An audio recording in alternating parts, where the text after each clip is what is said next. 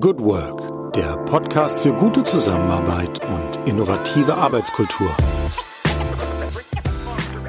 Herzlich willkommen am Tag X plus 16 in unserer Corona-Chronik im Podcast Good Work, dem Podcast für gute Zusammenarbeit und für zukunftsfähige Arbeitskultur. Mein Name ist Julie Jankowski und ich begrüße euch wieder ganz herzlich in unserer Sonderreihe Gute Zusammenarbeit in Zeiten von Corona. Wir haben heute den 1. April und äh, damit den Tag X plus 16. Manch einer fragt sich vielleicht immer noch, ist das alles ein böser Traum, ein Aprilschatz? Das ist nicht. Nein, wir befinden uns mitten in der Corona-Krise. Wir haben jetzt seit zwei Wochen, über zwei Wochen, die Schulen in Deutschland bundesweit geschlossen. Sämtliche ähm, Grenzen sind geschlossen. Geschäfte, Einzelhandel bis auf Supermärkte und Apotheken sind auch ebenfalls zu. Und die Diskussion im öffentlichen Leben geht relativ konträr. Es wird viel diskutiert, wie lange werden diese drastischen Maßnahmen noch weiter bestehen. Es gibt Menschen, die fordern da nach Exit-Strategien. Es gibt andere, die fühlen sich sehr sicher durch diese Maßnahmen. Und es gibt eine ziemlich intensive Diskussion über das Thema Testen. Wie viel wird getestet? Wer wird getestet? Das ist die deutsche Perspektive. Im Ausland sieht es ein bisschen dramatischer aus zum Teil. Gerade USA wird heftig von Corona getroffen und Italien scheint den allerschlimmsten Peak rum zu haben, sozusagen überstanden zu haben bei aller Vorsicht. Das vielleicht nur mal so als Information für euch, um das einzusortieren, wo wir stehen. Wir wollen hier in unserer Corona-Chronik allerdings nicht über das politische Leben oder das öffentliche Leben sprechen, sondern wir sprechen über das Arbeitsleben. Was findet dort statt? Wie geht Arbeiten in Zeiten von Corona? Was macht es mit Zusammenarbeit, mit unserer Arbeitskultur? Und wie verändert sich das im Laufe der Ereignisse? Ich bin sehr stolz, heute ähm, eine Repräsentantin der Industrie im Interview zu haben. Und zwar begrüße ich ganz herzlich in unserem virtuellen Studio Dr. Sandra Wolf. Sie ist Geschäftsführerin von Riese und Müller. Das ist einer der führenden Hersteller, wenn nicht sogar der führende Hersteller für Premium E-Bikes. Herzlich willkommen, liebe Sandra. Vielen Dank, Jule, dass ich dich heute an meiner Seite habe. Ja, sehr schön. Wir sind so ein bisschen getrennt durch unsere Computer. Wir haben uns eben mal virtuell zugewunken, ansonsten nur durch unsere Stimmen verbunden. Und meine erste Frage an dich, äh, wie an alle meine Gäste, ist, wie geht's dir heute? Heute am Mittwoch haben wir, ja, 1. April. Also wir haben ja jetzt um die Mittagszeit. Mein Tag ist schon äh, relativ lang und wie viele, die wahrscheinlich äh, gerade zuhören, habe ich schon so einiges hinter mir. Ähm, neben einem Stück weit Homeschooling habe ich noch den Hund ausgeführt, habe die Spülmaschine eingeräumt, dazwischen ein paar Texte geschrieben für unsere ähm, Mitarbeiterinnen und Mitarbeiter und deshalb bin ich um zwölf eigentlich schon äh, relativ erschöpft, ähm, nicht normal für diese Uhrzeit, aber die Themen sind vielfältig. Und einerseits bin ich sehr aktiv und sehr ähm, gut gelaunt. Das Wetter ist schön. Ähm, es ist endlich April, der Monat März, äh, der schwierige Monat März liegt hinter uns. Das ist vielleicht auch so ein kleiner Neustart. Also gemischte Gefühle zwischen erschöpft und trotzdem positiv aktiv in den Tag und in die Woche und in den Monat blickend. Ja, so geht's mir heute gerade. Also ein bisschen was von allem. Und was du ansprichst, Sandra, das würde ich gerne mal aufgreifen, weil ich das immer wieder höre in den äh, Interviews. Das äh, Zeitempfinden ähm, scheint sich verändert zu haben vor dem Hintergrund der Ereignisse. Also irgendwie ist es halt wahnsinnig dicht. Es passiert viel, es wird viel abgefordert. Wie, wie erlebst du das, dein Zeit- und Tagesempfinden sozusagen. Ja, das sehe ich, also stimme ich dir 100 Prozent zu. Also ich ähm, weiß weder, war ob Mittwoch, Dienstag, ähm, Sonntag, Wochenende, Ferien oder sonst was ist. Also ich finde, das, das stimmt schon auch für mich. Das Zeitgefühl ist abhandengekommen. Äh, viele Dinge, die einfach auch die Woche früher strukturiert haben, es heißt private Dinge, Veranstaltungen, aber auch Meetings, die man so hatte, die klar auch den Tag, äh, die, die Woche markiert haben. Das ist irgendwie anders. Auch manchmal im Positiven. Man feiert irgendwie die Woche schon am Dienstag und nicht erst am Freitag, weil es sich alles schon so lang anfühlt. Also es ist irgendwie alles anders und ähm, Tage und Namen von Tagen oder Uhrzeiten haben irgendwie weniger Bedeutung. Man versucht einfach seine Sachen zu machen, egal äh, zu welcher Uhrzeit. Ein Freund von mir hat gerade erzählt, dass er gerne mal nachts um drei joggt gerade, weil er sonst irgendwie keine Zeit dafür findet. Ähm, also das zeigt ja auch, dass es vielen so geht. Ja, also dieses Phänomen der Entschleunigung scheint auch nur eine kleine Gruppe zu treffen ähm, oder kleinen zur Verfügung zu stehen. Viele berichten zumindestens hier auch, dass es eine sehr intensive Zeit ist. Jetzt würde ich ganz gerne, um den Hörerinnen und Hörern so ein Bild zu geben, ähm, was deine Funktion ist, dich da kurz nochmal ein bisschen näher vorstellen. Also Riese und Müller, ihr sitzt in der Nähe von Darmstadt, seid in Mühltal, habt auch vor kurzem neues Werksgelände bezogen, was ihr gebaut habt. Da kannst du gerne auch noch was zu sagen, Sandra. Und du bist dort in der Geschäftsführung. Gerne erfahren wir auch ein bisschen, was, was so deine Themen sind, mit denen du dich ganz besonders beschäftigst. Und das Unternehmen wurde ja vor vielen Jahren gegründet von deinem Mann, Heiko Müller und zusammen mit seinem Partner Markus Riese. Und das ist ja eine wahnsinnige Erfolgsgeschichte. Jetzt steht ihr heute an einer ganz anderen Stelle. Vielleicht beschreibst du einfach mal ganz kurz, wie dein Normal vor Corona aussah, was so deine Themen waren, mit denen du dich intensiv auseinandergesetzt hast und wie dein neues, dein, dein aktuelles Normal aussieht. Ja, also vielleicht nochmal kurz zu Riese und Müller. Das ist ja gerade beschrieben. Also wir sind 27 Jahre alt. Also wir sind jetzt auch kein so junges Unternehmen mehr. Und ähm, das Unternehmen wurde von Heiko und Markus gegründet.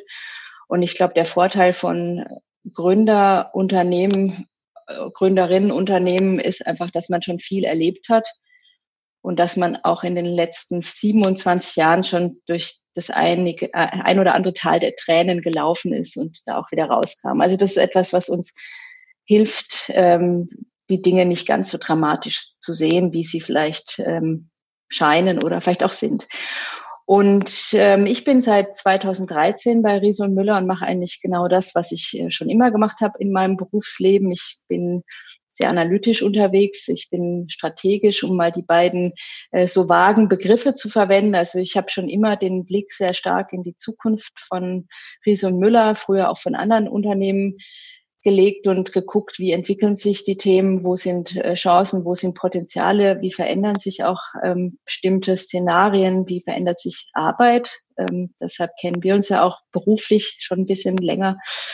Ähm, das sind Themen, mit denen beschäftige ich mich schon immer. Das heißt, konkret war ich äh, oder bin ich vor Corona war ich sehr stark mit dem Wachstum von Riso Müller beschäftigt, weil wir in den ähm, letzten fünf bis sieben Jahren einfach sehr stark und sehr schnell gewachsen sind, bis zu 60, 65 Prozent äh, Wachstumsraten, weil das E-Bike einfach sehr äh, stark gewachsen ist und wir da in diesem Markt unterwegs waren und einfach mit dem Markt wachsen konnten. Also Wachstum, Wachstum und Wachstum und alles, was damit einhergeht, strukturelle Veränderungen, ähm, Beibehaltung der, der guten Riese- und Müller-Kultur, auch bei mittlerweile 550 Mitarbeiterinnen und Mitarbeitern.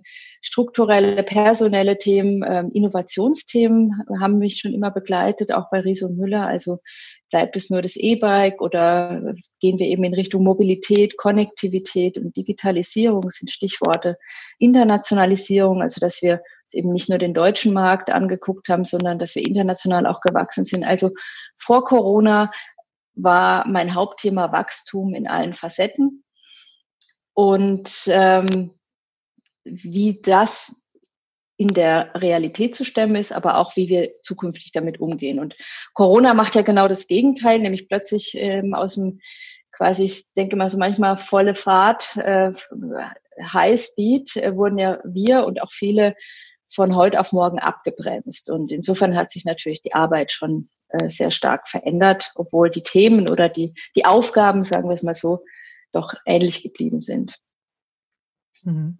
Das heißt, du musstest ja gedanklich fast so einen 180-Grad-Schwenk hinnehmen, also von Wachstum, Wachstum, wie du das ja sehr eindrucksvoll geschildert hast, hinzu, wie agieren wir jetzt ganz im Moment, also und gleichzeitig dürfen wir ja den Blick in die Zukunft oder kannst du dir ja mhm. wahrscheinlich gar nicht leisten, den Blick in die Zukunft sozusagen ähm, ähm, aus dem Blick zu, zu lassen. Also du musst ja beide Perspektiven ähm, sozusagen halten. Wie, wie gelingt dir das?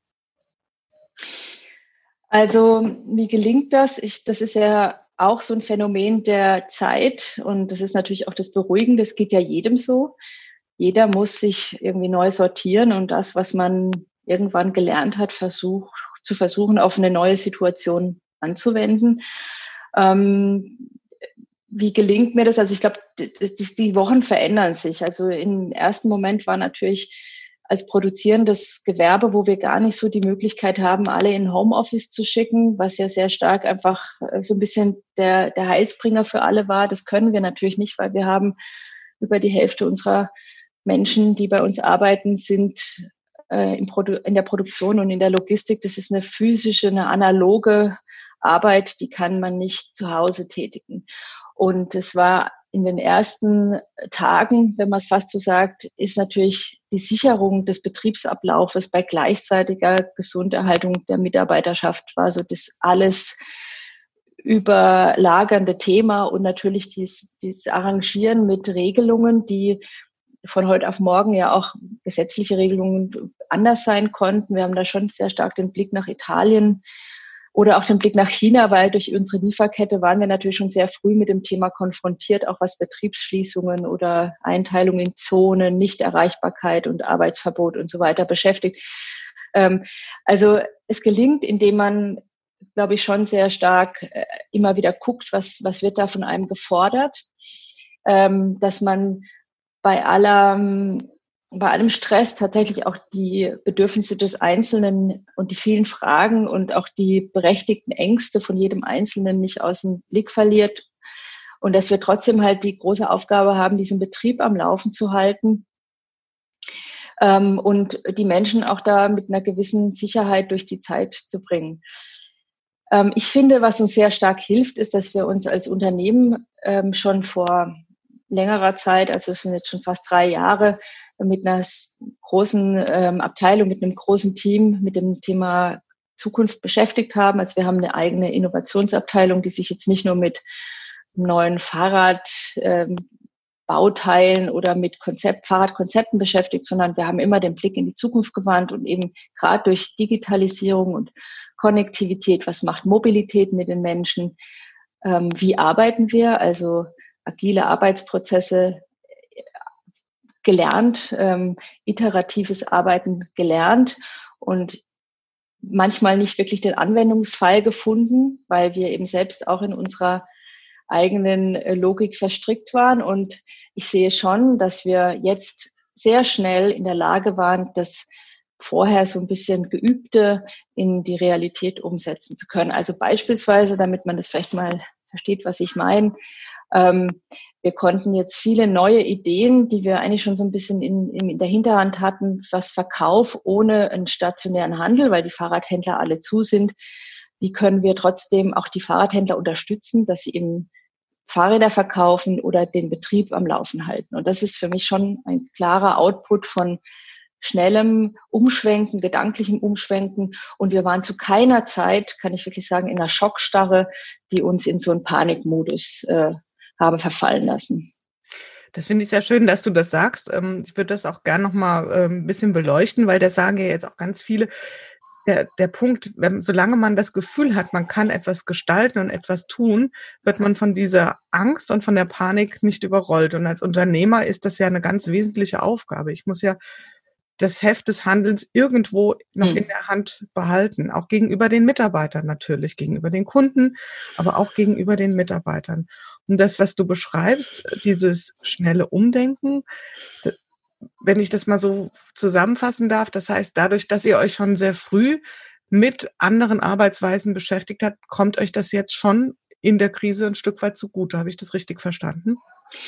Ja, absolut. Also weil ich finde, es genau ähm, beschreibt genau das. Dass, äh, also klar, ich hatte vorhin gesagt, wie geht's mir heute? Ich bin natürlich schon gedanklich ein bisschen erschöpft, aber ähm, trotz allem steckt ja da so ein eine positive, angespannte Aktion drin, die, die ja auch beflügelt. Also jetzt sich wirklich zu konzentrieren auf neue Ideen und zu antizipieren, so schwer es ist, was diese Zukunft bringt und was vielleicht auch nur Ad-Hoc-Maßnahmen sind und was sich vielleicht wirklich verändert. Also mhm. wird es jemals wieder Veranstaltungen geben oder bleibt es, wie es ist? weil Menschen sich so an einen Abstand gewöhnt haben, dass sie gar nirgends mehr hin möchten. Oder ist es genau das Gegenteil, dass wir ein großes Fest feiern und noch näher aneinander rücken? Also dieses ganze Antizipieren, das ist ja das, was sich so gerade Zukunftsforscher, für die ist es ja wirklich eine, eine einmalige Zeit, die sie gerade erleben. Und das versuchen wir uns auch anzueignen, dass wir wirklich sehen, was äh, können wir Positives draus machen. Als Unternehmer oder als Unternehmerin blicken wir natürlich schon sehr besorgt in so Länder wie nach Italien oder auch Frankreich und Spanien, weil wenn es so einen offiziell verordneten Lockdown gibt und man wird handlungsunfähig gemacht, das ist natürlich schon was, wo, wovor äh, wir dann Angst haben, weil die Firmen, mit denen wir natürlich auch zusammenarbeiten in Italien, das ist natürlich ein, äh, ist ein extrem bedrückendes Bild. Und da ist es schwer, einen Optimismus und eine Perspektive einfach aufrechtzuerhalten. Mhm. Seid ihr da im direkten Austausch? Kannst du da ein bisschen was zu sagen? Weil ich glaube, das ist eine Perspektive, die ja viele nur so über die Medien sich ähm, erschließen mhm. können und nicht in einem direkten Austausch. Also ich sehe es äh, auf, auf individueller Ebene haben wir Mitarbeiter in Spanien, Italien und Frankreich ähm, und wir haben auch Lieferanten in Italien zum Beispiel, aber dann auch weiter Portugal. Das ist noch nicht ganz so dramatisch, aber halt hauptsächlich Italien. Also viele wichtige Hersteller von Fahrradkomponenten sitzen in Norditalien. Wir waren auch deshalb schon relativ früh betroffen, auch von diesen ganzen Ausgangssperren. In Italien sind die Ausgangssperren bereits seit Ende Februar ähm, und da merke ich schon, dass das Bild der Menschen ist sehr bedrückend. Also äh, das war am Anfang ein bisschen ähnlich zu hier, also zu sagen, ja, wir, wir halten das natürlich ein, aber dann zu sehen, egal was man tut und egal wie sehr man sich an die Regeln äh, hält, äh, es wird immer schlimmer und man wird immer mehr eigentlich eingesperrt. Das äh, finde ich schon, dass es das ist, was mir wiedergespiegelt wird. Also ich bin in sehr engem Austausch zu unseren Kollegen dort. Und die sehen natürlich aus, dass die ihren Job nicht mehr machen können. Also die können weder zu Händlern fahren, die können auch die Händler nicht motivieren, weil das ist, da ist wirklich ein hundertprozentiger Shutdown. Ähm, also auf individueller Ebene, obwohl die jetzt noch nicht familiär betroffen sind, also keiner unserer Kollegen ist dort jetzt direkt von einem Todesfall oder einer schweren Erkrankung betroffen, aber trotzdem ist natürlich ein Gefühl von eingesperrt sein. Alle unsere Kollegen sind sehr ähm, naturverbunden und sehr sportlich und die sind regelrecht eingesperrt. Mhm. Ähm, das meine ich zu spüren. Das ist natürlich auch eine individuelle Sichtweise jetzt mit den jüngeren Menschen, mit denen ich Kontakt habe. Und äh, wenn man für die Unternehmer und Unternehmen spricht, die wir jetzt in Norditalien als, ähm, als, als Lieferanten haben, da haben wir auch ein paar ganz innovative Firmen, die sind einfach nicht mehr in der Lage, ihre Innovationen auf die Straße zu bringen. Die sind auch handlungsunfähig. Also da gibt es immer noch mal Ausnahmen von der Ausnahme. Und sehr lang waren das ja auch viele Ausnahmen. Aber das sind natürlich Existenzen, die da bedroht sind. Und das wissen wir auch. Wir reden hier nicht über Monate und Jahre, sondern auch hier in Deutschland sind Existenzen, auch große Firmen sind sehr schnell von, äh, also äh, kommen in eine existenzbedrohliche Situation. Hm. Ich würde gerne noch mal den Blick wieder zurückschwenken, sozusagen auf das, was ihr euren Mitarbeitern vermittelt aktuell, beziehungsweise was waren auch so erste konkrete Maßnahmen? Hm.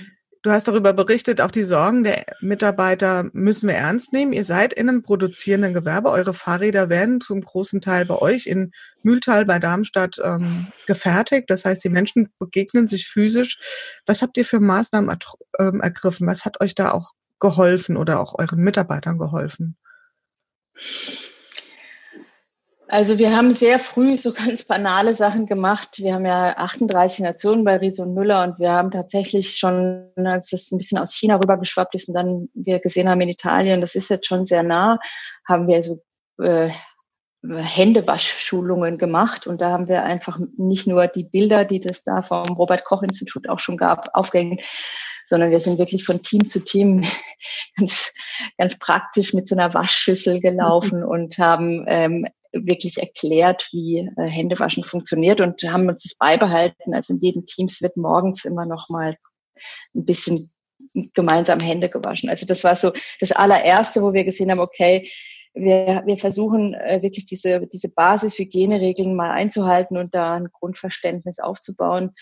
Ähm, das war so das Erste. Das direkt nächste war, dass wir gemerkt haben, da kommt so eine Sorgenwelle auf uns zu, dass wir alles, was wir auch schon hatten und, ähm, und auch in der Schublade hatten, dass wir das nochmal rausgeholt haben. Also wir haben die Personalleute wurden nochmal extra geschult, wirklich da auch ein offenes Ohr zu haben. Wir haben ja eine Telefonseelsorge, die wir reaktiviert haben, die lange Zeit, weil es einfach auch nicht so viel gab, ähm, auch ein bisschen verschütt gegangen ist. Aber wir haben eine, eine Telefonseelsorge von einer Psychologin, was anonym ist. Es wird mittlerweile auch sehr äh, gut angenommen.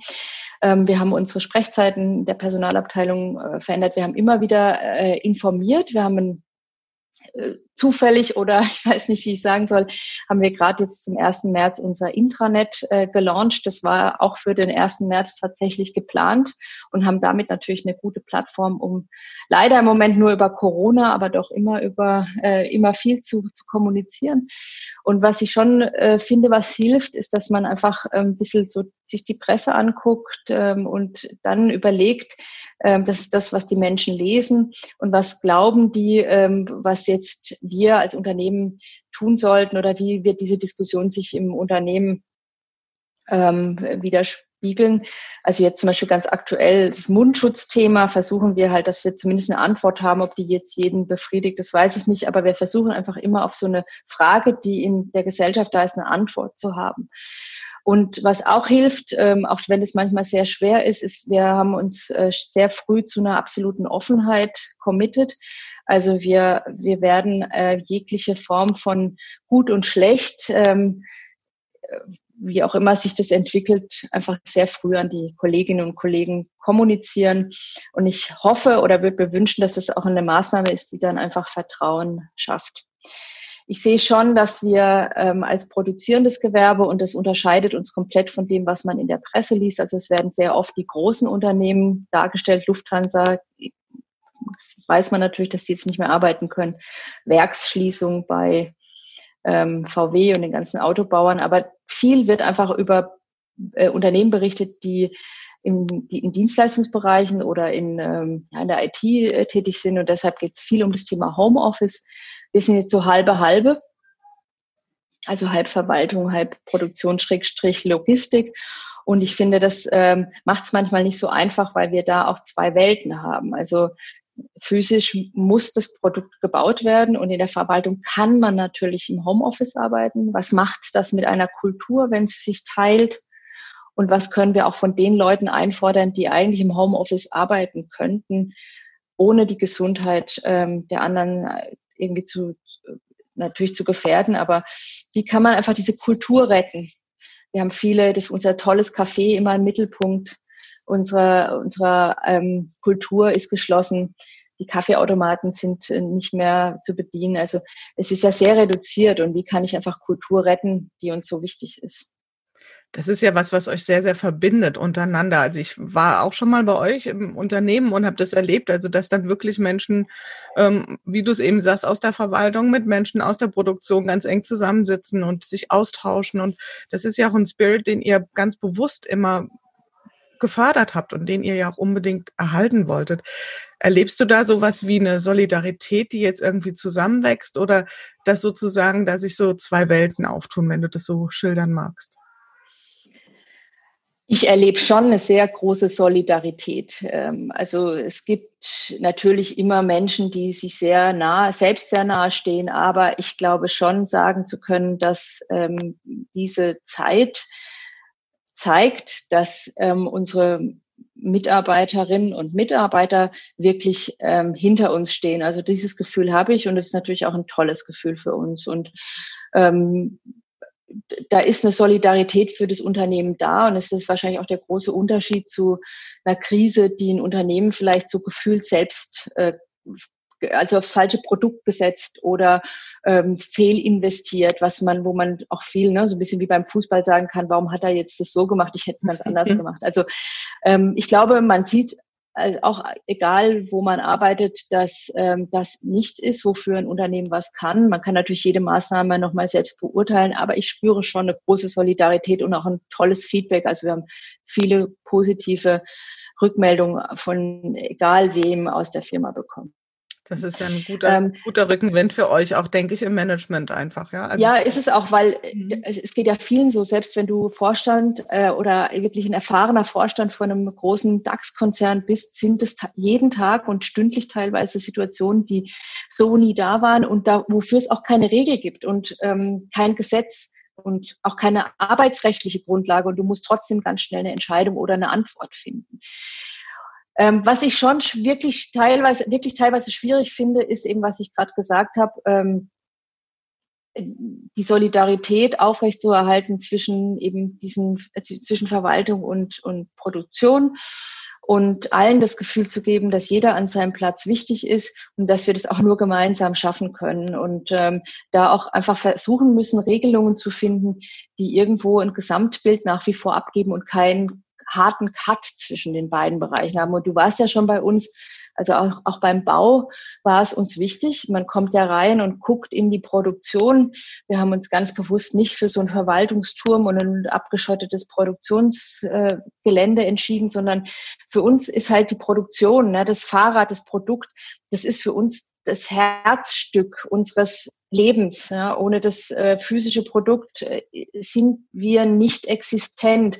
Und umso wichtiger ist natürlich der Mensch, der in der Produktion steht. Und das ist nichts, was man sagt, naja, das ist irgendwie nur die Produktion. Im Gegenteil, es ist für uns das, das äh, also ganz ein ganz wichtiges Element und deshalb ist es so wichtig, auch diese Leute zu schützen und auch deren, deren Kultur zu schützen und unsere Kultur zu beschützen. Und deshalb stimmt für uns halt diese in der Presse so breit getretene Homeoffice-Kultur, die stimmt für uns auch im Verwaltungsbereich nur bedingt, weil wir einen anderen Work Spirit haben und ähm, jetzt hier ein bisschen dieses Gleichgewicht suchen, auch aus New Work und ich kann überall arbeiten und äh, dem, dem Old Work. Ähm, ich bin halt nun in meiner Unit und in meinem Team, was vielleicht auch ein Stück weit, muss ich auch sagen, vielleicht gibt es auch Sicherheit. Du kannst morgens auch ein Stück weit in dein Team gehen und bist eben nicht den ganzen Tag irgendwo mehr oder weniger alleine eingesperrt. Aber ja, das ist einfach das, was uns umtreibt und wo wir täglich einfach auch eine Lösung für finden müssen, dass eben auch, wer weiß, wie lange das andauert, nicht so eine Kultur gecrashed ist, hm. ähm, weil du keine Kultur mehr hast, sondern es nur noch ums nackte Überleben geht. Ja. Das ist natürlich jetzt an euch, wird das nochmal wie in so einer Art, in so einer Art Brennglas deutlicher, wie da die unterschiedlichen Strömungen laufen können. Und ich finde die öffentliche Diskussion tatsächlich auch, das erlebe ich genau wie du, ein bisschen verkürzt, dass man denkt, es geht nur darum, wie können wir Online-Videoschaltungen machen und ähm, wie können wir im Homeoffice gut funktionieren und das neben Homeschooling hinbekommen. Wichtiger Punkt, aber nicht der Punkt, der alles erschlägt. Und es geht eben auch nicht nur in den wirtschaftlichen Konsequenzen um äh, auf der einen Seite die Deutsche Lufthansa AG und auf der anderen Seite die Restaurants, sondern es hat ja weitaus größere Auswirkungen und Konsequenzen auch für Unternehmen, die man vielleicht gar nicht sofort auf dem Schirm hat. Liebe Sandra, gab es dann auch Maßnahmen, die ihr vielleicht am Anfang ergriffen habt, vielleicht auch aus so, einem, aus so einem Handlungsdruck heraus, von denen ihr dann kurze Zeit später wieder gesagt habt, nee, das war jetzt nicht so schlau, das machen wir jetzt mal anders. Gab es da irgendwas in der Richtung? Hm. Also wir haben natürlich in den ersten, äh, was ist jetzt Tag 16, aber ich würde mal sagen, in den letzten drei Wochen, da haben wir natürlich schon immer weiter abgespeckt ne, an äh, ich überlege gerade, also wir haben äh, die Teams zusammengeführt. Wir haben eigentlich so ein rotierendes System, dass die Teams zusammenbleiben, dass die zusammen Mittagspause machen, dass die Abstände eingehalten werden. Wir haben ein bisschen zeitversetzt angefangen jetzt zu arbeiten, dass die Begegnungen nicht mehr in so ähm, Massen quasi erfolgen, dass man auch beim Umkleiden, jetzt wenn ich mal für den Tagesablauf so spreche, dass man das entzerren kann. Ähm, also wir haben ganz viel weggenommen. Ähm, wir haben eigentlich alles so belassen. Also wir haben wenig jetzt wieder rückgängig gemacht oder gesagt, oh, das war jetzt nicht so eine schlaue Idee. Nee, eigentlich also eher noch alles erstmal eher noch sozusagen die Maßnahmen ähm, ausgeweitet sozusagen und immer noch äh, auch wieder schrittweise iterativ noch eine hinzugefügt. So hört sich an zumindest. Ja, wir haben stückweise das einfach nochmal verschärft, weil ähm, wir natürlich auch da äh, bestimmten Regeln gerecht werden wollen. Also wir haben zum Beispiel aktuell das große Thema, was ist eigentlich die Mittagspause? Jetzt ist schönes Wetter und wir sind ja in der Natur. wie weit kann ich da eingreifen, dass ähm, die Regelung nur zwei Leute oder alleine gilt es auch für die Mittagspause auf dem Hof. Also so Dinge, wo du auch gar keine richtige Regelung findest, aber merkst, du musst da irgendwas einhalten. Also da stehen wir zum Beispiel gerade, muss man da noch stärker einschränken, kommt da vielleicht irgendwann tatsächlich mal jemand und guckt, wie die Mittagspause bei uns so gestaltet wird.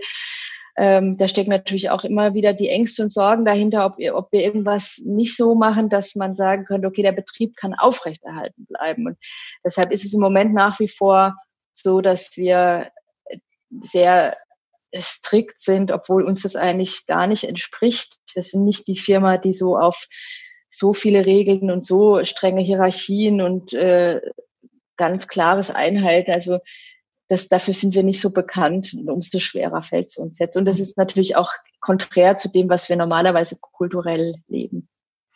Gut, und gleichzeitig ist ein sehr umsichtiges ähm, Vorgehen einfach jetzt das Gebot der Stunde, so wie du es schilderst, ja. Denn ihr seid ja dann nochmal in einer anderen Weise abhängig davon, dass es eben nicht zu einem kompletten äh, Shutdown oder Lockdown kommt, wie wir es zum Beispiel in Italien haben. Gehen wir mal einen Schritt nach vorne, Sandra. Wenn wir so ungefähr vier Wochen nach vorne schauen, wir haben jetzt den 1. April, wir sind dann also Ende April, gehen schon in den Mai rein. Was glaubst du, wie wird dann euer Arbeitsumfeld konkret aussehen? Wir wissen es nicht, das ist nur eine Mutmaßung. Was, was erwartest du sozusagen an, an Rahmenbedingungen, die sich hm. geändert haben? Ja, wir sind ja als Fahrradhersteller äh, immer noch, also das ist weniger als früher, aber wir sind ja schon ein Saisonbetrieb. Also jetzt ist natürlich die Zeit, die sich jeder Fahrradhändler und jeder Fahrradhersteller wünscht. Das heißt, es ist Frühling und die Sonne scheint und es geht auf Ostern zu.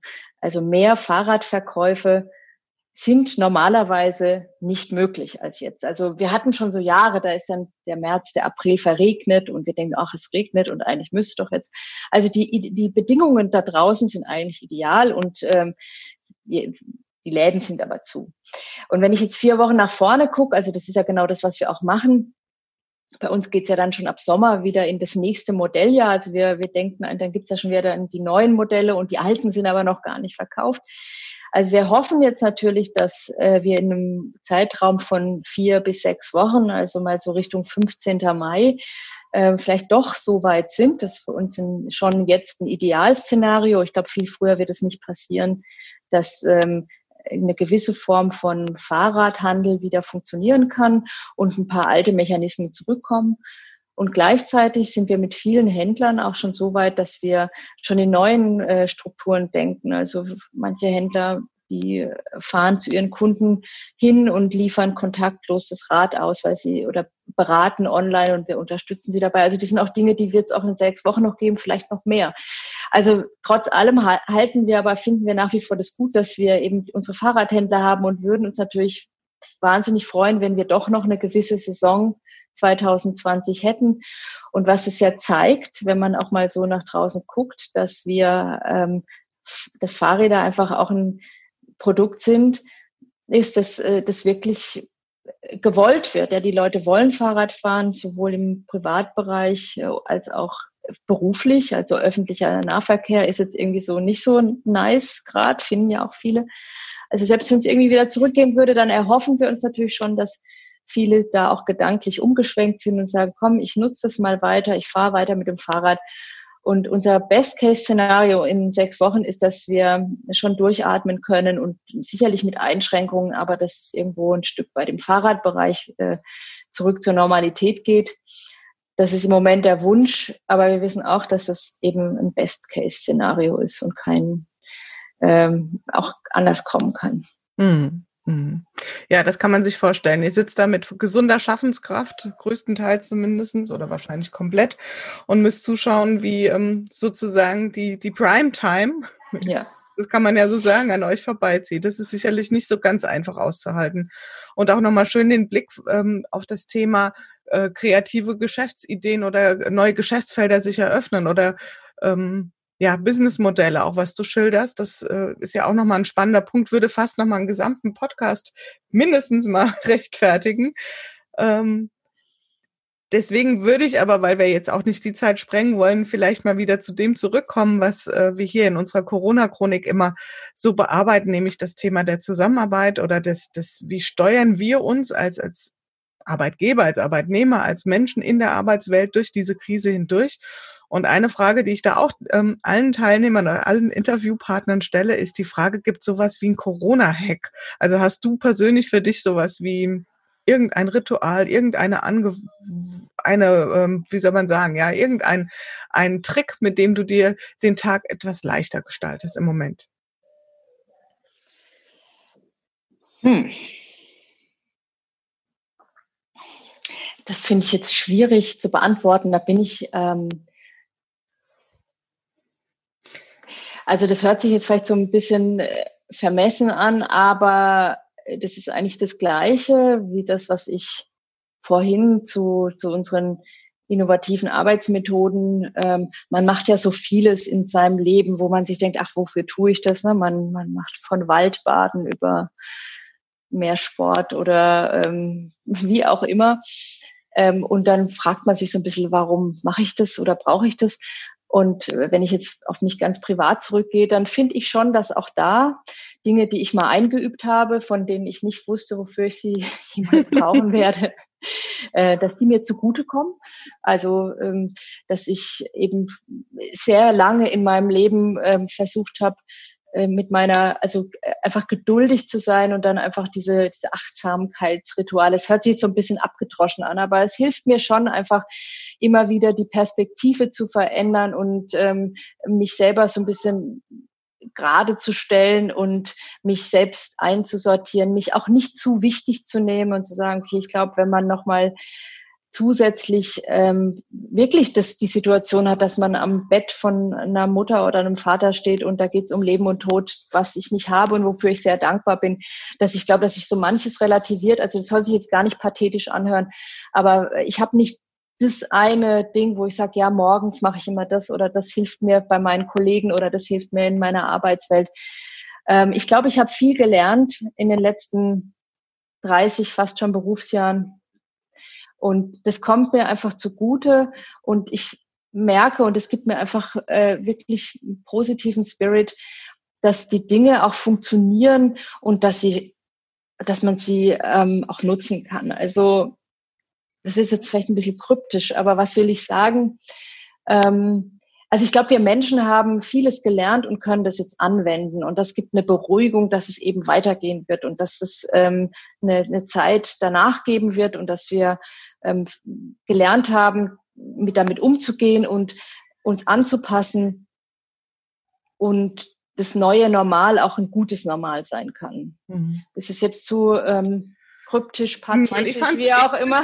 Nee, wir leben in pathetischen Zeiten, um es mal so zu sagen. Ja. Und da haben diese Äußerungen auch durchaus ihren Raum, finde ich persönlich. Und ähm, vieles von dem, was wir früher so in die Kategorie Kalendersprüche abgetan haben, vielleicht, erleben wir jetzt tatsächlich. Und die geben uns durchaus auch Halt. Und wir, wir spüren ja jetzt quasi, jetzt kriecht uns das unter die Haut was wir vielleicht vorher einfach nur so abgenickt haben, ja, wo es uns vorher einfach nur gejogert hat, machen wir jetzt vielleicht Yoga, um hm. wirklich gut durch den Tag zu kommen. Also ich glaube, mit einer anderen Bewusstheit, mit einer anderen Achtsamkeit, mit einer anderen inneren Haltung um zu merken, es tut mir in diesem Moment gut. Ich mhm. muss darüber nachdenken, wie ich meine Gedanken steuere, wie ich meinen Körper auch äh, gut gesund halte, wie ich zu einer gesunden mentalen Haltung komme.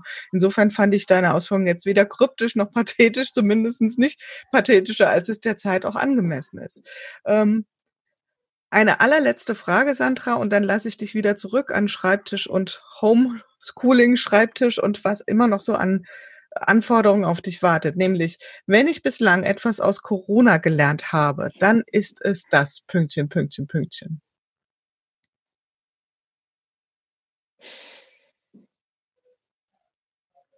Hm, dass ich mich auf mich verlassen kann. Punkt. Punkt. Ich glaube, das ist ein ein sehr, sehr großer Satz und ein sehr guter Satz. Und mit dem Satz würde ich auch sehr gerne das Gespräch beenden und bedanke mich ganz herzlich für diese komplett neue Perspektive. Die hatten wir, glaube ich, hier in der Corona noch Chronik noch gar nicht so, dieses Thema auch, was passiert auch da, wo Menschen wirklich physisch eng zusammenarbeiten. Und deswegen danke ich dir von ganzem Herzen und wünsche natürlich, dass du und dass deine Familie und deine Mitarbeiter, dass ihr alle gesund bleibt. Vielen Dank, liebe Sandra. Danke, das wünsche ich dir auch. Ja, das war's für heute wieder in unserer Corona-Chronik im Podcast Good Work, dem Podcast für gute Zusammenarbeit und für zukunftsfähige Arbeitskultur. Wenn ihr Lust habt, noch weitere Folgen euch anzuhören, schaut einfach auf www.umic.de slash podcast oder über iTunes und Spotify. Ich freue mich, euch wieder hier zu hören und habe am Ende nur einen einzigen Wunsch an euch, nämlich bleibt gesund. Eure Julia Jankowski. Bye.